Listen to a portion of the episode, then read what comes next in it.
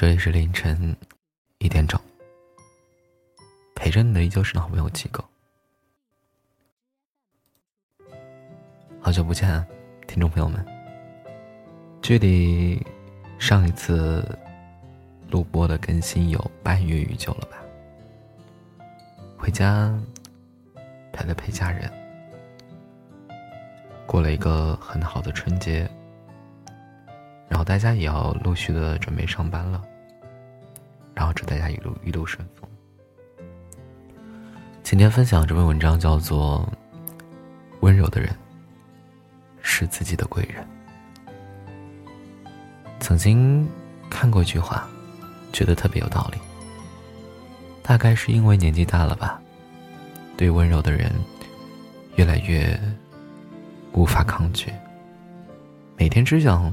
被甜甜的对待，不想去揣测对方的心意，也不想再互相比谁冷战更久了，说话大声也不行，会想哭的。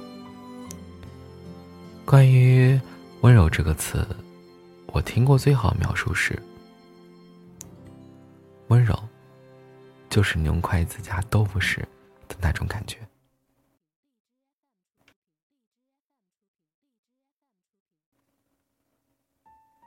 温柔，其实是一种能力，一种自行消化负面情绪的能力，也是一种心态。以最大的善意理解对方的乐观心态。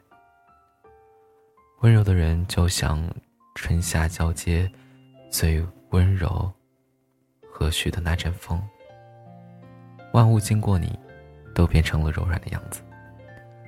然后你也开始对这个世界充满了喜欢。以前觉得酷酷的人最有吸引力，但现在才越来越认识到，温柔才是最稀缺的品质。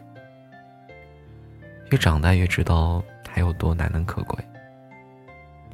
充满善意，不露锋芒，包容而有力量，柔软，明亮，自带光芒。所有发自内心的善良，都是温柔。有时候，我觉得温柔更像是一种世界观，是自己见过最深的暗，却依然给别人以光。一个人的温柔会体现在一点一滴的现实生活中和行为里，是一个人的修养和认知，是在公共场合轻声细语的人。是对服务员礼貌说谢谢的人，是雨天行车路过水坑故意放慢速度的人，是在人人往里挤的地铁门口悄悄退出最后排队的人，是走很远的路将垃圾丢进垃圾桶的人。温柔的人不一定软弱，因为心怀感恩和善良，所以懂得温柔待人。一个真心温柔的人，不一定会刻意的说话变得柔声细语，但他一定会理解别人，并以自己最大的善意对待这个世界。日本有个治愈系动漫《夏目友人帐》，主角夏目幼年时失去双亲，童年一直被亲戚当做包袱推来推去。辗转于各个亲戚家生活，因为小小年纪能看到妖怪，被大家称为异类。他的童年一直在恐慌、害怕中度过，而这伤害他的一切，并没有让他放弃自己的原则。他温柔的对待他人，也收获了很多朋友。你无法选择这个世界对待你的方式，但是你有权利选择对待这个世界的方式。越长大，越知道做事不易，越知道每个人都有难处，也就越不敢随便瞧不起谁，害怕不小心伤害了谁。这不是掩饰，不是虚伪，而是懂得体谅和温柔，温柔的和世界相处。所以，做一个温柔的人吧，他将是你的阳光。如果。你遇到这样的温柔人，也请你一定倍加珍惜。好了，有很久没有更新录播了，我们看一看，看一看，嗯，存了很久的这个粉丝留言吧。然后有一个叫阿慧慧慧呀，他说，嗯，今年一个人过节，一个人独处久了，可能就甜，可能就真的不需要人陪了吧。晚安，陌生人。晚安。有个叫宏伟宝宝，他说。只有夜深人静的时候，突然发现不是不想爱，而是不敢爱。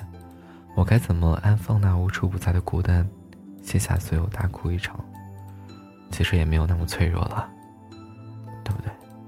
不开心喝酒啊，不开心蹦迪啊，不开心打游戏啊，有很多发泄的方式，包括哭。然后有一个叫安眠药，本药不是药，他说。二零一九年二月八号一点一十七分，再次因为你睡不着，为什么？电台听着不困吗？然后有个叫 Rose and 冬子，他说可能每个人在某个人面前都是不要脸的吧，是真的。是的，总会有个人愿意，你愿意为他卸下所有的面具和外套去包容他。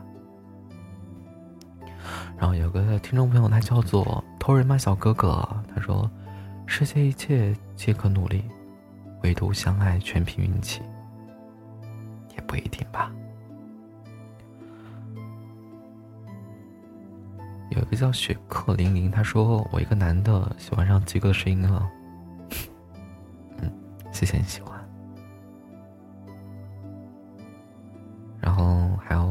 有。个叫三千，他说：“小哥哥新年快乐！我在听，循环反复的听，希望你越来越好，我也越来越好。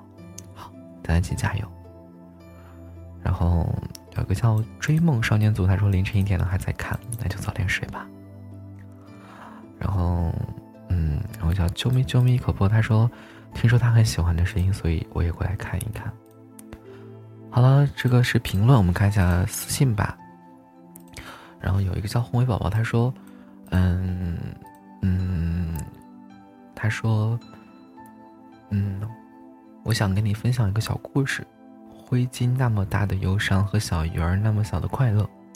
我看了好久好久就过这个故事了。这个故事曾经讲给我们班同学听，可他们年纪太小听不懂，一直想分享给别人，可以去看看。好的，我知道了。我下明天录录录一期吧，就录就录这篇小文章吧，好吧。然后。嗯，然后有很多小可爱一直就催我，他说啊，鸡哥快跟去哪儿了？鸡哥，鸡哥那段时间回家过年了，家的电脑有问题，好吧，就录不了播，然后质量也不是特别高。我这个人嘛，很追求质量的，对不对？所以，嗯，大年初六就是今天，我回家，对，开始跟了，今天的录播到这就结束了，然后大家晚安好梦。这是凌晨一点整，依旧是你们好朋友七哥。我们认识了整整两年，从二零一八到二零一。